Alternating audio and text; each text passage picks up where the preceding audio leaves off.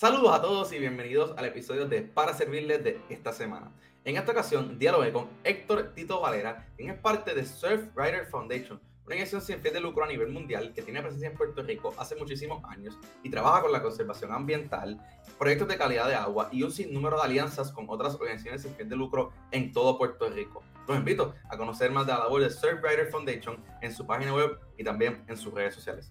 Como siempre, les recuerdo que todos los episodios de Para Servirle son traídos a ustedes gracias a Oceanía y los exhorto a que visiten shopoceanía.com para que reciban un 10% de descuento en su compra con el código aquí para servirle. También les recuerdo que estamos en todas las redes sociales como para servirle.pr y pueden visitar para servirlepr.com para conocer más de nuestros esfuerzos. Sin más, pasemos al episodio de esta semana junto a Héctor Valera de Surfrider Foundation.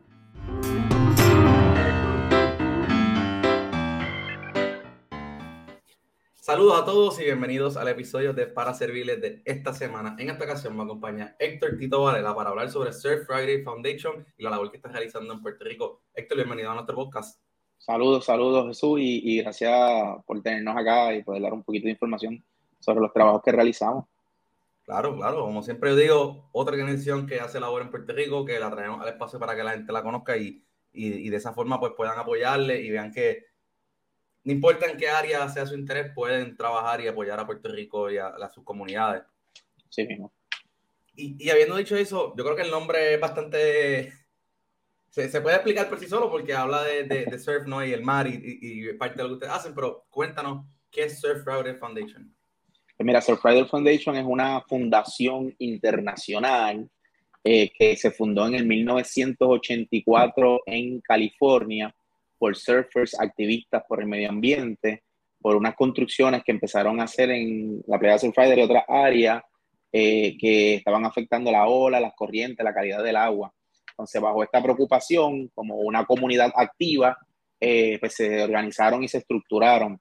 Eventualmente, del 90 al 93, la fundación empieza a tener un auge por el mundo, porque el surfing es un deporte internacional, y empiezan a fundarse los diferentes capítulos eh, y las sedes, por ejemplo, Surfrider Europa, Surfrider Senegal, África, Surfrider Australia, Surfrider Japón, Surfrider España, Surfrider Canadá, Surfrider Argentina, y por ahí para abajo eh, hubo un boom, ¿verdad?, de surfers, activistas por el medio ambiente, preocupados por, por, lo que estaba pasando en las costas, ¿verdad?, los accesos y todo lo que conlleva la dinámica del surfing. Sin embargo, el, la misión de la organización está bien fundamentalizada en, varias características que cualquier persona amante del océano, del mar, simplemente de sentarse en la orilla de la playa, eh, lo comprende y por ende se unen como simpatizantes.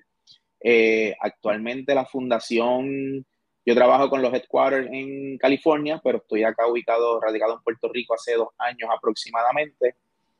Y hace como 18 años, 20 años por ahí, pues se fundaron los capítulos de Surfrider San Juan y Surfrider Rincón, que es un concepto que tiene la fundación para poder dar eh, herramientas a las comunidades, ¿verdad? Y que no tenga que ser todo de un headquarter, sino que los grupos que se ubican en diferentes lugares puedan crear o, o las fundaciones con capítulos eh, comunitarios, siempre y cuando sigan los objetivos de la fundación, o con capítulos estudiantiles, dándole la oportunidad a jóvenes de escuela superior a universidad que funden los, los clubes de estudiantes, donde van desarrollando su liderazgo y a la misma vez pues van desarrollando sus dinámicas de acuerdo a sus necesidades y a los trabajos que quieran realizar. Y ahorita mencionaste lo que no sabía y, y, hablando del nombre, ¿es una playa que se llama Surf Rider en California? Sí, sí, hay una ah, playa. Qué cool, no sabía, no sabía ese detalle. Y entonces en Puerto Rico mencionaste que hay, hay varios capítulos pero en programas como tal, ¿qué, qué, qué están haciendo? Pues mira, eh, voy a empezar con el capítulo que lleva más tiempo de Steve y Jim Crowley. Eh, este capítulo está ubicado en el pueblo de Rincón, es un capítulo comunitario, se reúnen, creo que es el primer martes de cada mes en, la plaza de Rincón. Tienen un pequeño espacio allí cerca de la plaza de Rincón y en cierta medida se han especializado en lo que es trabajar con uno de nuestros proyectos que se llama el Blue Water Task Force, que trabajan con lo que son pruebas de calidad de agua. Y apoyan a la comunidad y apoyaron y estuvieron desde el principio en lo que fue la estructuración de la primera reserva marina autogestionada en Puerto Rico, que es la Reserva Marina Tres Palmas, o una de las primeras, creo que se debate entre una en Culebra y, y, acá Rincón, pero fue la comunidad y Sir pues tuvo, eh, encabezó, ¿verdad? Ese, ese grupo que se unieron para crear esta reserva marina, protegiendo este espacio en el pueblo de Rincón. Eh, hay que destacar que Steve Tamari y su equipo de trabajo y voluntarios son el grupo que lleva más tiempo consecutivo haciendo pruebas de calidad de agua a nivel de todos los Estados Unidos y sus territorios. Son unos 17, 15, 17 años en este proceso de, de pruebas de calidad de agua. Eh, a nivel de todos los Estados Unidos y sus territorios, el año pasado creo que fueron como 8.000 pruebas de calidad de agua que se trabajan.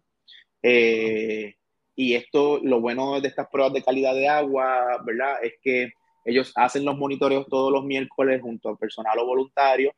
Estos resultados se tardan aproximadamente 24 horas. Después que tienen estos resultados, se suben todos estos datos a lo que es nuestra plataforma, selfrider.org, y tú puedes entrar y buscar Blue Water Task Force, y cuando entres ahí puedes ir y ver el mapa de Estados Unidos o Puerto Rico, y cuando le, da, le das a acercar, vas a ir viendo los puntos de cotejo de calidad de agua y te va a dar un indicativo entre verde, amarillo y rojo, siendo el verde que el agua está saludable, o sea, para bañistas y surfers, amarillos que está media tenue y rojo que es un peligro para la salud humana.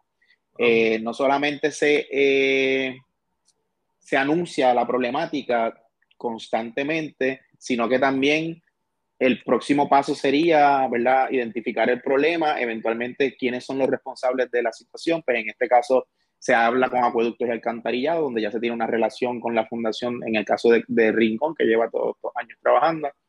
Se busca cuáles son los focos de infección y en un caso más agresivo o donde el acueducto quizá no tenga la injerencia, se mueva la Agencia Federal de Protección Ambiental con lo que es el, el, el Clean Water Act, que es una ley federal de aguas limpias que es bien rigurosa, bien estricta.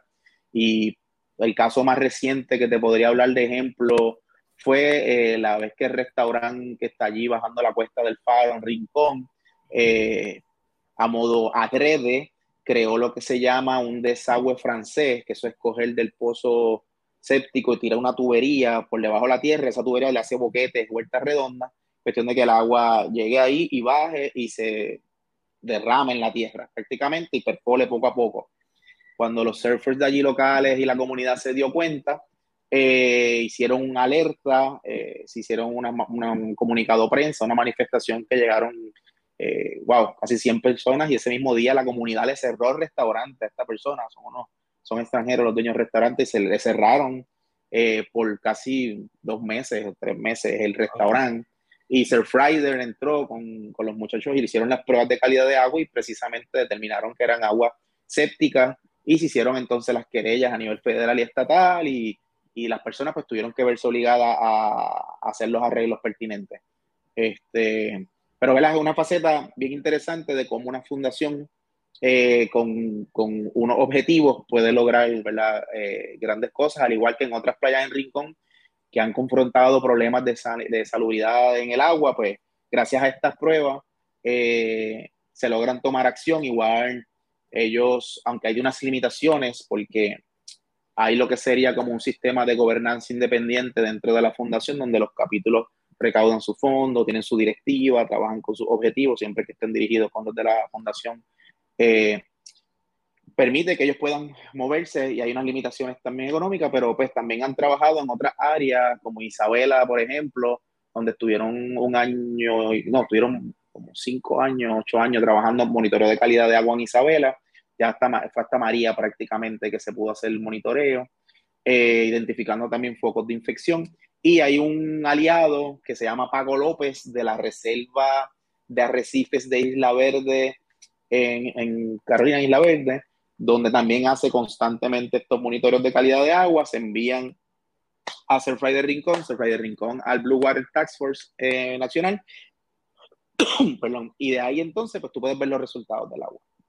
Está súper interesante porque, o sea, no, no, no, es como un proyecto de calidad de agua que hacen una vez al mes o algo así, o sea, estamos hablando de una consistencia y lo que está, me explicaste de poder entrar y ver los datos, y ahora está súper importante y más que a cada rato, tú contaste el ejemplo del restaurante Rincón, pero a cada rato vemos que eso pasa en la laguna del condado, o en Loíza, o en otra área, y uno después no sabe a dónde puede ir con su familia de forma saludable y que no, ¿verdad? Eh, eh, también responsable. O sea, que está súper importante esa labor que realizan semanalmente el, grupo.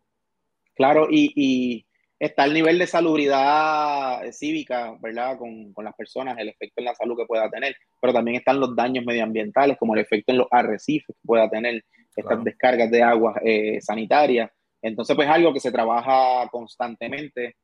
nosotros estamos esperando ahora mismo cerrar una pequeña propuesta para entonces en Isabela tenemos unas pequeñas facilidades, ¿verdad? Dentro de lo que es el Rider Puerto Rico y allí vamos a tener lo que sería el laboratorio de, de calidad de agua para monitorear varias playas en Isabela y algunas aledañas, ¿verdad? Eh, por lo menos lo que sería un periodo constante. Pero también tener la, la maquinaria para si surge algo en X pueblo y podemos llegar, coger las muestras con los debidos procesos, ¿verdad? Son unos procesos científicos para que haya una constancia de que el, el, el legítimo pues entonces poder también trabajar ayudando a las comunidades. Es parte de la faceta de estos capítulos. En estos días tuvimos una actividad sábado pasado, no, el sábado antipasado en Loíza, en Playa, en Piñones, en Pasea Talega. Estuve viendo fotos. Sí, fue, fue, fue súper dinámica, súper buena, a pesar de que yo no, habían más de 60 personas eh, mojándose, pasándola súper cool, niños limpiándola. La dinámica fue bien bonita y me conseguí con unos ex integrantes de lo que fue el capítulo de Surf Rider de San Juan eh, y eventualmente unas personas del área metro me habían preguntado y entonces pues probablemente en un futuro cercano se pueda tener eh, la fundación con el capítulo de Surf Rider San Juan donde hacen sus reuniones eh, periódicas y trabajan de acuerdo a los, sus objetivos dentro de los objetivos de la fundación. Y ese mismo formato, así como Puerto Rico, que tienes como la sombrilla Puerto Rico, pero tiene sus propios capítulos como todos lados. Así mismo está en, otro, en otras partes del mundo, por decir Europa, y tienes aquí en España, sí, correcto. en Francia, etcétera. Exacto, exactamente. es, exacto, es una sombrilla. Sí, sino que yo creo que le da un poco también de, de facilidad de conectar con las comunidades a las que estás específicamente. O sea, tiene un grupo en Rincón, pues estoy seguro que está súper ya metido en la comunidad, la gente lo conoce, los empresarios, los surfers, los ambientalistas, todo el mundo. Y pues, eso ayuda, me imagino que, y pasará en San Juan cuando puedan tenerle San Juan, porque pues ya se conoce, o sea, creo que es una forma chévere de poder conectar con la comunidad. Así, así mismo lo veo, yo lo veo en esa faceta de integración comunitaria donde eh, nadie más que la comunidad para comprender sus propios problemas que si bueno, venimos a ver es uno de los problemas que quizás se pueden enfrentar a nivel del aparato gubernamental, donde se quieren tomar decisiones desde arriba y a veces no se cuenta con las comunidades. Aunque últimamente hemos visto a las comunidades más activas y, y luchando por pedir ese espacio. No, no, no, déjenme a nosotros, denos la herramienta, pero déjenos a nosotros manejar las situaciones de nosotros. Pues creo que esto brinda esa oportunidad eh, de poder trabajar directamente con la comunidad. En el caso de los capítulos estudiantiles, eh, tenemos actualmente dos capítulos estudiantiles fundados en Puerto Rico. Eh, también, si entran a nuestra página surfrider.org, van a ir a los Club Student Network y ahí le va a dar todas las instrucciones para las escuelas que quieran eh, ser parte del capítulo, independencia en su proceso de gobernanza, donde tienen un coordinador a nivel de Estados Unidos y, su territorio, donde pues, mantienen contacto directo.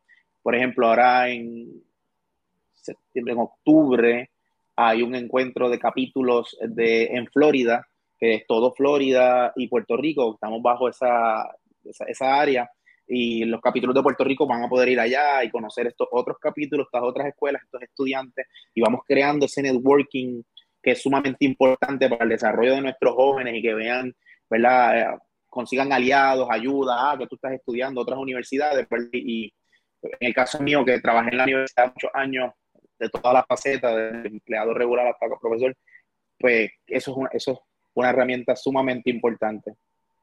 Eh, eso es una herramienta sumamente importante, así que eh, tenemos el primer capítulo que se fundó en la Escuela Tasis de Dorado eh, y tenemos el, el, segundo capítulo o el primero de Escuela Pública que viene siendo la Escuela Doctor Heriberto Dómenes en Isabela. Ya hay varios intereses y ya se han entregado algunas solicitudes de otras escuelas. sobre los estudiantes cuando participan y ven a estos estudiantes tomando liderazgo, tomando ese rol protagónico de vamos a, trabajar con nuestros problemas, pues eh, les da confianza, les da, les da esa esperanza y esa dinámica de que pueden actuar y hacer algo más. por ejemplo, Sofía, que es la de Dorado, ella estuvo en un acuerdo que tenemos con otra organización de colaboración, se la llevaron y la tuvieron en California trabajando con universidades y escuelas, haciendo que otros estudiantes de high school haciendo todo tipo de dinámica de lo que sería en el campo de la biología marina, este, con otras facetas que quizás no se dan acá en Puerto Rico, ¿verdad? Y, y le brindan esa herramienta cuando ella regresa acá, pues tiene un panorama mucho más amplio. Claro. En el caso del, nosotros hacemos todos los marzos eh, lo que se llama el Coastal Hill Recreation Day. Eso es donde, para que tengas una idea, el año pasado fuimos alrededor de 165, 170 compañeros de todos los riders de todos los Estados Unidos y sus territorios, donde vamos al Congreso y a Casa Blanca hacer un tipo de cabildeo y nos reunimos con los congresistas. En el caso de Puerto Rico, pues sabemos que no tenemos un congresista per se, tenemos a Jennifer González en este caso. nos reunimos con ella, pero entonces también visitamos congresistas que tengan injerencia puertorriqueña, como Nidia Velázquez, como Alexandra, y con ellos entonces vamos hablando en este, en este último año, pues tuvimos la oportunidad de hablarles sobre problemáticas medioambientales en Puerto Rico que ellos sí tienen injerencia, ¿verdad? Y hay que comprender que hay unas facetas por el, status quo que tenemos como país, donde pues tenemos unas agencias estatales y hay unas federales, y a veces las federales te dicen, yo no tengo injerencia en poder trabajar esa situación, pero hay unas que sí, pues entonces buscamos, hacemos un análisis, un estudio, ok, ¿cómo tú nos puedes ayudar con la Agencia Federal de Protección Ambiental, con la NOAA, con el cuerpo de ingenieros? Y pues vamos entonces por ahí indagando, ¿verdad? Y, buscando pues, seguir promoviendo la solución de los problemas que nos afectan. Y, ahí, en ese, en ese encuentro que estuvo súper bueno. Fue una dinámica bien cool, fueron varios capítulos de estudiantes. Ahí se les brindó a esos estudiantes de California, eh, de allá de, Washington State o de New York, que llegaron, se conglomeraron, nos conocimos, tuvimos charlas um, educativas, tuvieron esa experiencia de ir al Congreso. So, para este marzo yo espero poder llevar una delegación de puertorriqueños un poquito más grande. El año pasado estaba Otto Flores, estaba Claudia, que es una estudiante de internado que estuvo conmigo haciendo un internado por dos años eh, y tuvo esa experiencia. Y pues fue, fue bien gratificante. Sí, porque yo creo que al final del día, a lo, que tú estás demostrando también ahí, que, o sea, todo, todo el trabajo que ustedes realizan como organización, que las comunidades realizan, tiene que estar apoyado por una gobernanza que esté acorde con, Con, lo, con, el cuidado del ambiente y leyes que protejan el, el ambiente. que esa combinación es lo que va a poder lograr que el trabajo que ustedes hagan siga rindiendo fruto porque ahí hay una, un andamiaje gubernamental que lo protege que sabemos que muchas veces no es el caso y por eso es que hay que estar ahí buscando la oportunidad y, y más en nuestro caso Puerto Rico, como tú hablaste, que es tan difícil, por no usar otra palabra, eh, la, la, la, estructura gubernamental. Sí, y, y, y, también nos permite trabajar en lo que es la creación y desarrollo de leyes. O sea, es una organización activista que, que va a hacer cabildeo y le presentamos los problemas, pero también le presentamos soluciones y también apoyamos, ¿verdad? Por ejemplo, leyes en contra del plástico de un solo uso. En el caso de los Estados Unidos, pues ellos trabajan con las leyes para que no hagan más drills, más boquetes en la orilla de, buscando petróleo, o sea, sobre el calentamiento global, este, sobre la calidad del agua, sobre los accesos a la playa, ¿verdad? Que son los parámetros que, prácticamente distingue la, la, fundación. Pues en base a todo eso se, se va presentando, ¿verdad? Un documento y se les dejan documentos, se le da seguimiento todos los años eh, para eso mismo, para poder tener no solamente la acción comunitaria basada en los problemas que tenemos y las soluciones, sino a nivel del aparato gubernamental, cómo ellos pueden solucionar estos problemas para que no nos afecten como comunidad.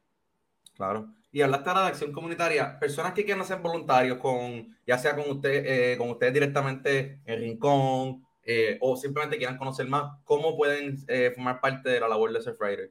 Pues mira, actualmente estamos eh, trabajando en la página de internet, ya la página está arriba, surfrider.org, pero lo que sería el enlace de Puerto Rico, que ha sido surgido a petición de, obviamente, mía y, de, los voluntarios que tenemos, donde vamos a tener, eh, para registrarse los voluntarios, yo tener ya la base de datos, enviarles un correo electrónico, que sea quizás un poquito más formal y más, más directo. Sin embargo, en este momento, sí nos pueden seguir en las plataformas sociales como Facebook o Instagram, y ahí pues, pueden eh, ver todo lo, la promoción de las actividades que hacemos, se anuncian con antelación.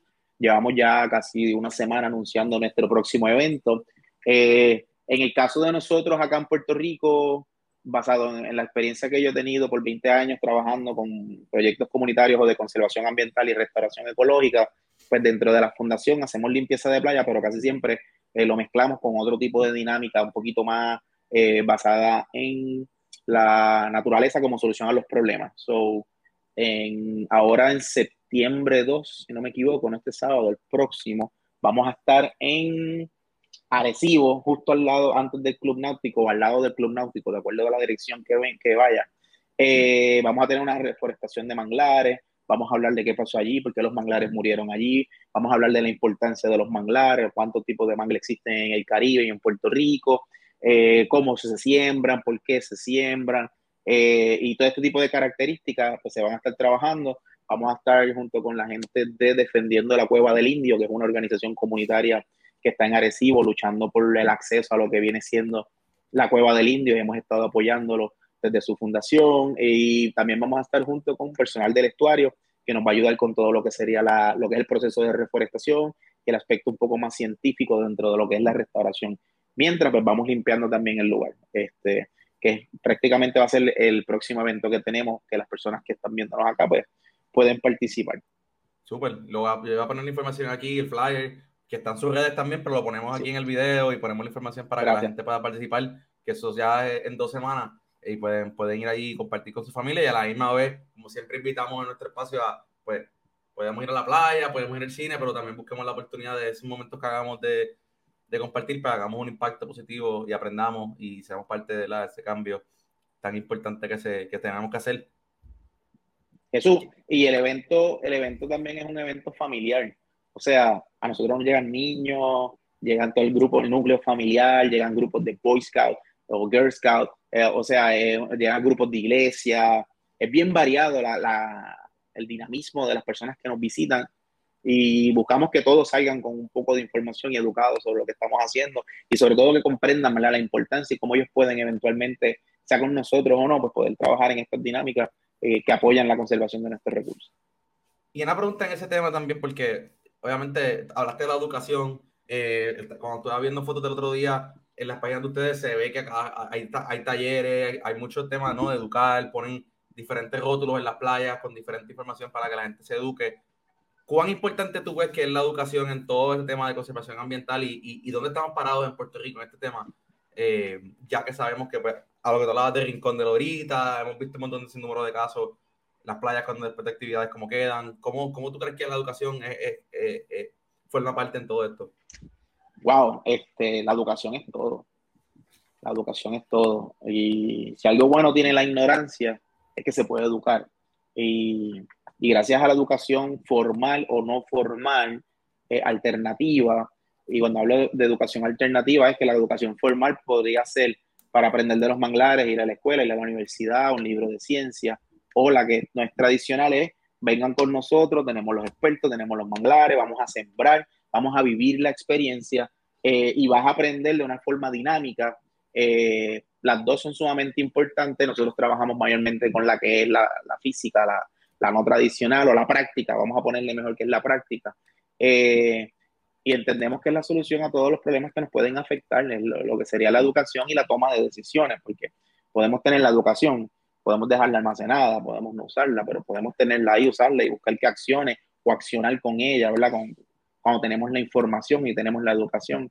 Y es una de las dinámicas, mencionaste acá sobre los rótulos, los rótulos interpretativos que trabajamos, costeros, es un, proyecto que yo añadí al, a lo que es Rider en Puerto Rico, ¿verdad? Diferente a, a los demás capítulos las áreas en los Estados Unidos, donde estamos buscando áreas de alto valor ecológico que tengan la connotación del trabajo voluntario de organizaciones existentes en este espacio para hacer un análisis de todas las características medioambientales o culturales que pueden surgir desde donde va a estar este rótulo con unas indicaciones sencillas. Cuando se habla de interpretativa es que tanto un nene de 10 años como una persona de 70 lo puede leer y va a comprenderlo. En estos mismos rótulos buscamos poner también, información de la fauna, la flora, de las características medioambientales que hay en este espacio, con el nombre en la parte de arriba del lugar donde estamos. Y en la parte abajo hacemos un cintillo negro y amarillo, que lo que estamos es haciendo los llamados de alerta, no tirar basura, no cortar vegetación, no molestar la vida silvestre. Eh, y para mi sorpresa, aunque quizás dado mi bagaje, el área, mi maestría en mercadeo y mi, mi bachillerato en administración, no es nada dirigido directamente a la ciencia ni a la conservación, pero lo que me apasiona y lo que he hecho por 20 años es mercadear la conservación de los recursos, por ende me aprendo todo lo que se ha relacionado, pues he visto el auge y el interés de las comunidades en la colocación de rótulos, porque yo comprendo que las personas informadas toman mejores decisiones en todas las facetas. Pues cuando esta persona llega a este lugar y ve rótulo, ve que hay un área medioambiental, ve estas características, va a poder tomar mejores decisiones de cómo manejar o estar o disfrutar del espacio, pero a su vez le estamos brindando información de cómo puede salir de aquí para otro lugar de interés. Eh, y lo, lo, dirigimos, lo guiamos. Entonces, eh, es bien interesante cuando llegamos y vemos las personas leyendo rótulos, tomando fotos, mira, vamos para aquí, discutiendo qué van a hacer, ¿verdad? Para mí es una satisfacción enorme. Eh, ahorita acabo de recibir un correo electrónico de Ruperto Chaparro, el director del CIGRAN de la Universidad de Puerto Rico en Mayagüez, donde hace unos años se trabajó unos rótulos, en este caso son un poco más educativos, eh, junto a Caricos y a CIGRAN, sobre las corrientes marinas, en este caso de lo que es Playa Jobos en Isabela. Eh, Playa Jobos es una de las playas más peligrosas de todo Puerto Rico. Y se hizo, eh, Caricos hizo un análisis con los oceanógrafos físicos de cómo funcionan las corrientes tirando unos GPS flotando en el, en el agua allí en Playa Jobos y en ellos sacaron esa información, esos datos, lo transcribieron a una forma gráfica y junto con Sigran de la Universidad de Puerto Rico, pues hicieron la interpretación de estos datos y logramos crear un, dos rótulos de 4x8. yo, yo creo que lo he visto entrando a la playa ahí que son inmensos. Sí, 8x8, sí, de 8x8. Y estos rótulos han salvado un montón de vidas. A mí me consta cada vez que llega alguien o, o la escuela de surfing, le dimos también a las escuelitas de surfing unos pequeños con esta información. Y tú educas, y cuando tú educas, tú tomas mejores decisiones y la gente llega y lee y ve y, sabe si me voy a tirar o no debo tirarme en la playa. Fue bien interesante, haciendo un paréntesis, hace algunos meses estamos haciendo un reportaje en Playa Jobo, en Isabela, con Tele 11 sobre las corrientes y un proyecto de ley que nosotros brindamos a la senadora Migdalia para que pongan salvavidas o guardavidas en Playa Jobo, en Isabela, al igual que lo hicieron en, allá en La Concha, en San Juan, que los fondos, turismo dijo, hay unos fondos, vamos a pagar esa salvavidas. Pues queremos que pase lo mismo en Playa Jobo. Estamos promoviendo ese proyecto de ley, eh, y, pero no han hecho nada, no han engavetado. Pues entonces, donde vamos a hacer la entrevista que me van a hacer en Playa Jobo, y veo que hay tres niñas o niños, niñas y niños viendo el rótulo y parecen norteamericanos con tres personas, y yo les hablo, les pregunto como que, ah, este, que están viendo el rótulo y la mamá sale hablando en español y ahí empezamos a hablar y resulta que el tío de la muchacha con un sobrino habían muerto allí en Playa Jobo. Y ellos solamente fueron a mirarla en una corriente. Y ella llevaba a sus niñas, a sus familiares de Estados Unidos, a la viuda, a ver el mar, a pensar en ellos, ¿verdad? En, el suceso de hace qué sé yo cuántos años, pero se iban para una playa en Aguadilla. Y cuando vieron el rótulo, pues les pareció sumamente importante tener este rótulo. Y fue todo puesto por la vida allí. Y para mí fue una sorpresa lamentable por el hecho de que, wow, pero a la misma vez la coincidencia de en el momento del reportaje, la entrevista, todo se dio. Eh, y pues aquí estamos en la espera de que, de que la colocación de estos rótulos basado en la interpretación salve personas, pero a la misma vez en el cabildeo y la acción de lo que sería la senadora y las agencias gubernamentales pertinentes, pues actúen referente a un llamado que estamos haciendo. Sí, yo creo que el tema del, del rótulo, o sea, el, el mar es tan poderoso, tan diferente, tan, tan desconocido para muchas personas, porque es la realidad. Y entonces, eh, la playa, pues, puede parecer bien chévere, y no es la primera vez que escuchamos que es una playa bien peligrosa. Y ahí hay familias, niños todos los días, hay miles de personas, siempre está llena. Entonces, pues hay que buscar la forma de que la gente pues, se eduque. Y wow, esa historia que contaste de, de que la noticia y reportaje, qué momento, qué casualidad, como que la vida nos pone así de momentos, esos momentos tan, sorprendente que a mí me imagino que les da fuerza que lo que estamos haciendo tiene, tiene fundamento, exacto. exacto. En estos días estuvimos reunidos con Ruperto Chaparro y estuvimos hablando para renovar uno de los rótulos de Playa Jobo, promover el proyecto de ley nuevamente, llamar a la senadora y reunirnos con los representantes y demás para que aprueben el proyecto, pero también ver en dos playas más en Puerto Rico, creo que es en Luquillo, que son de las más peligrosas, unirnos a Caricosa, hacer otra vez el mismo análisis para entonces poder hacer unos rótulos también y poder colocarlos en estos lugares. So, dentro de toda la dinámica que trabajamos, las actividades de limpieza de playa, siembra, reforestación, restauración de dunas, eh, talleres educativos en el centro o en las escuelas y universidades, También está la faceta de cabildeo, donde pues, vamos a la agencia. Ayer mismo estuvimos reunidos con, con el alcalde de Vega Baja y cuatro o cinco organizaciones más de la comunidad, eh, trabajando en la creación de una reserva marina. Y es sumamente interesante ver cómo los vegabajeños, los de Manatí y de Alta se unen para promover la conservación de este espacio y cómo el alcalde los está escuchando y cómo ya la semana que viene tenemos reunión con el representante que va a estar presentando el proyecto, ¿verdad? Y va a estar escuchando el insumo y es la comunidad que le está dando los datos científicos. O sea, aquí en Puerto Rico se está haciendo un trabajo increíble, un trabajo de comunidad, de base, eh, que la academia está apoyando, que está apoyando este, gente retirada, personas que tienen su trabajo, que no son expertos en los temas, pero vamos creando esta, esta telaraña de enlaces con expertos que, que y, nos, y, nos, movilizamos de acuerdo a, la, a, la, a, las estrategias y se están viendo los resultados. Yo llevo desde el principio de los 2000, entré a la Universidad de Puerto Rico siendo activista full y con la conservación y con los recursos y con las comunidades. Y te diría que, que hay un auge bien grande y, y gracias a las redes y gracias a las personas que han estado llevando la lucha de diferentes formas, eh, hay un pueblo más despierto y que está trabajando en esto y, y, es bien bonito, para mí es bien esperanzador. Sí, yo creo que el, el, todo lo que ha pasado, sin entrar en detalle los últimos años, no hay que repetirlo, ha hecho que el pueblo, las comunidades se unan, vean el valor que tienen eh, y también han podido ver los resultados que han logrado, eso que motiva a otras comunidades que a lo mejor están un poco más eh, silenciadas, si les queremos poner una palabra, eh, a, a actuar Héctor, te quería preguntar, mirando de cara al futuro, eh, lo que queda de este año, has mencionado varias cositas que vienen por ahí, o, o, el próximo año, ¿qué es lo próximo para Surfrider?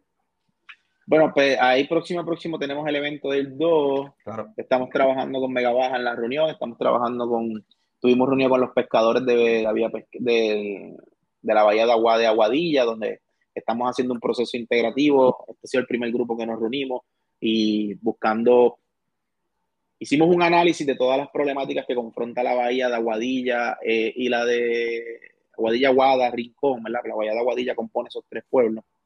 Y dado a, la, los problemas que confrontan actualmente y los que se avecinan, comprendemos que nosotros como grupo solo, los pescadores grupo solo u otras organizaciones solas no van a poder tener eh, o se les va a hacer bien difícil la lucha.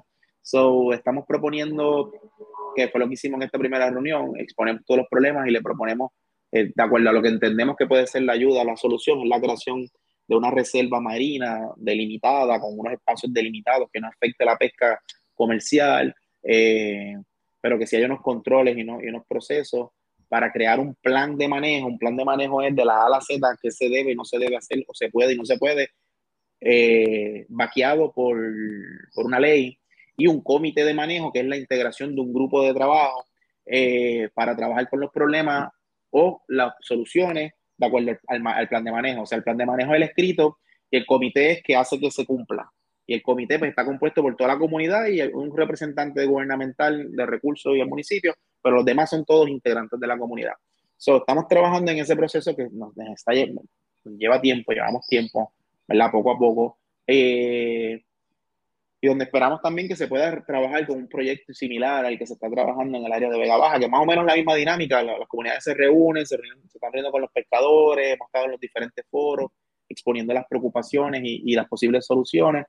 So, estamos trabajando con esos dos, estamos también apoyando la gente de, de Punta Banderas, esto es en Luquillo, donde hay un área que es un humedal, donde está el árbol de mangle negro más grande de todo Puerto Rico, donde tiene todas las cualidades idóneas para proteger, pues estamos apoyando a este grupo para que no destruyan el lugar, porque hay, hay intenciones de desarrollo de, de construcción. Estuvimos en, en, en Piñones en, en el evento, en este evento invitamos dos organizaciones que tienen injerencia o han estado haciendo labores en el área de piñones. Allá hay una problemática grande de problemas de desperdicios sólidos en las playas, donde algunas las usan como vertederos clandestinos. Pues también estamos coordinando para dos semanas una reunión con estos grupos comunitarios, COPI, que es una organización de base comunitaria y cultural, y otras organizaciones de piñones para ver cómo nos organizamos para hacer más eventos de limpieza rotulación, pero a la misma vez pues trabajar con los problemas eh, de desperdicio sólido u otros problemas que afecten. eh, bajando, estoy haciendo una idea mental, ¿verdad? Bajando de Luquillo. Sí, exacto. Estamos por Piñones, estamos en Vega Baja, apoyando la, la comunidad eh, para que también se trabaje la reserva, de ahí seguimos, llegamos a Quebradilla, la, Liga Ecológica Quebradillana es una organización que lleva 20 años o más trabajando en Quebradilla, pues también estamos apoyándola y hemos estado involucrados en algunos proyectos, tanto para la creación de una reserva costera que ellos quieren hacer. Tienen, ¿verdad? Quebradilla, a diferencia de todos los pueblos de Puerto Rico, eh, tiene una peculiaridad geográfica por su costa, no es una costa normal, es una costa, tiene sus precipicios y tiene sus pequeñas playas en la parte de abajo y sus accesos eh, secretos de la comunidad. muchos han sido cerrados ilegalmente, están destruyendo la población de una planta que se llama la Auplonia espinosa, que es una planta sumamente importante porque es la única hospedera de la mariposa quebradillana, que es la única mariposa, es un insecto en peligro de extinción que se descubrió en Quebradilla y que habita entre Quebradilla. Maricao tiene un, un poquito, Quebradilla, Isabel Aguadilla. Tiene, pues estamos trabajando con ellos, apoyándolos, estamos por, por sacar un rótulo educativo también para área de ellos en Quebradilla.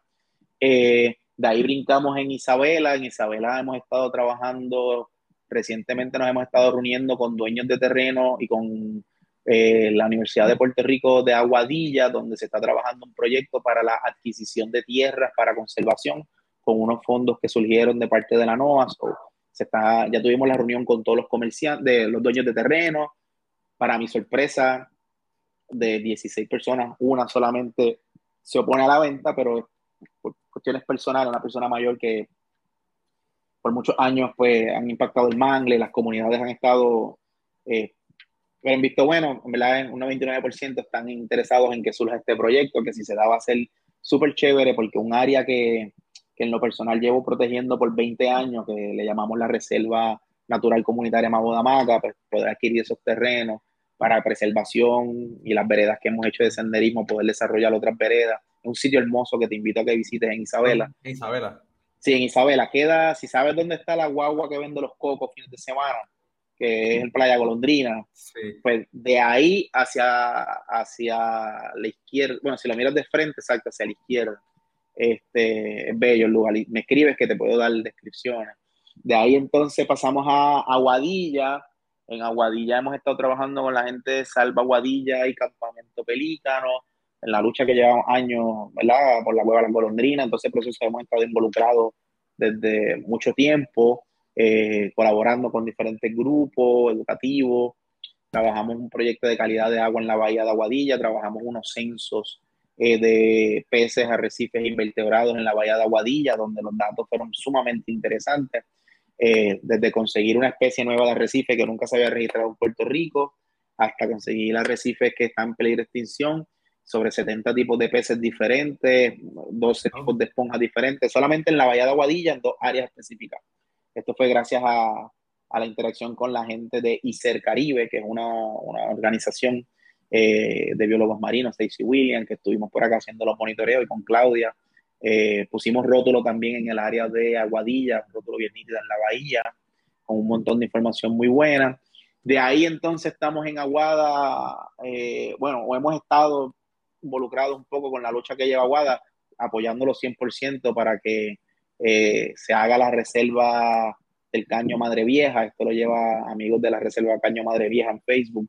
Este, Jorge está ahí dándole eh, bien duro con la comunidad y pues, también estamos promoviendo para que no se haga canalización del río Culebrina, eh, que esto es un proyecto que está trabajando el cuerpo de ingenieros.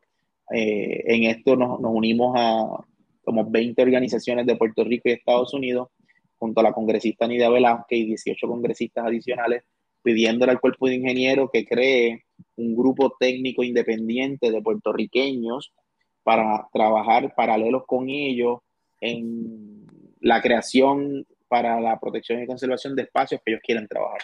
Que no es solamente el cuerpo de ingenieros, son los que quieren hacer la canalización del río, y eso va a traer unos problemas inmensos.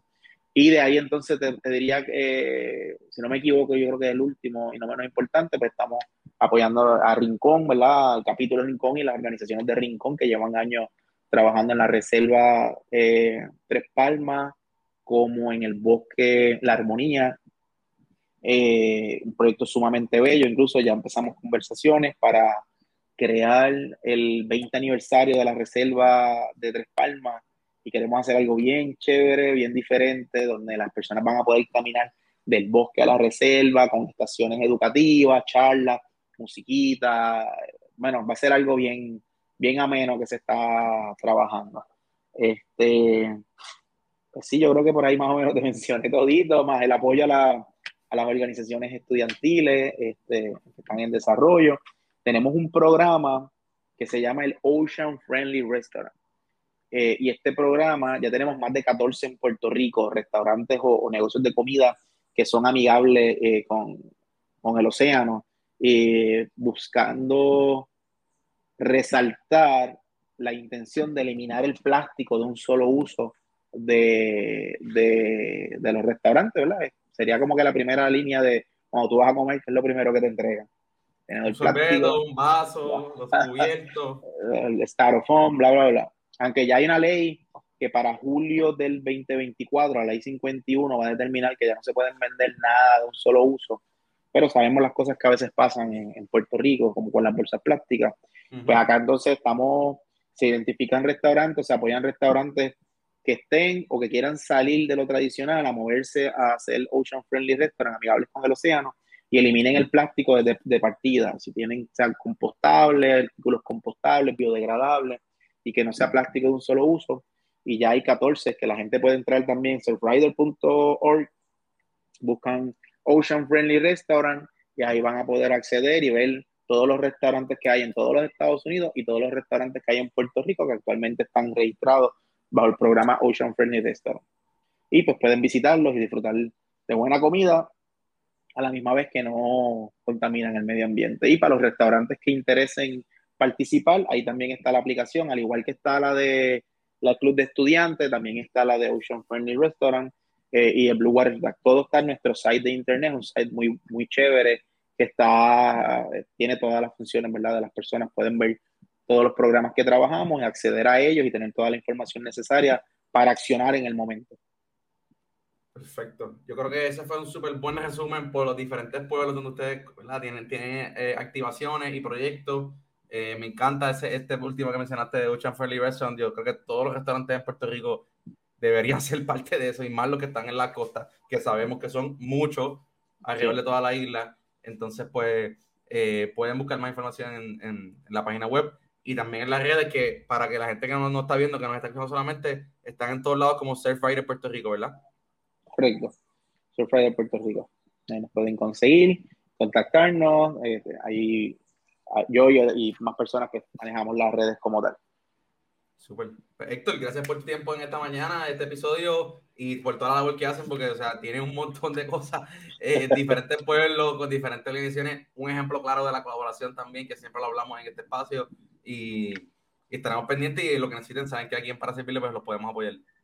Gracias, gracias, este, Jesús, eh, por la oportunidad, por ayudarnos a exponer el mensaje, ¿verdad? Porque yo, ya que vengo del ámbito de, de, las comunicaciones en el área de mercadeo, pues comprendo que es sumamente importante poder eh, comunicar las cosas que se están haciendo para que más gente se pueda unir, colaborar y yo creo en lo que siempre promuevo el networking, el, el, la autogestión, el trabajo entre comunidades u organizaciones, así que espero que esto sea, que se abran puertas para que otra gente le interese y, y en confianza nos pueden tirar por las redes sociales este, o por dentro de la misma página de internet.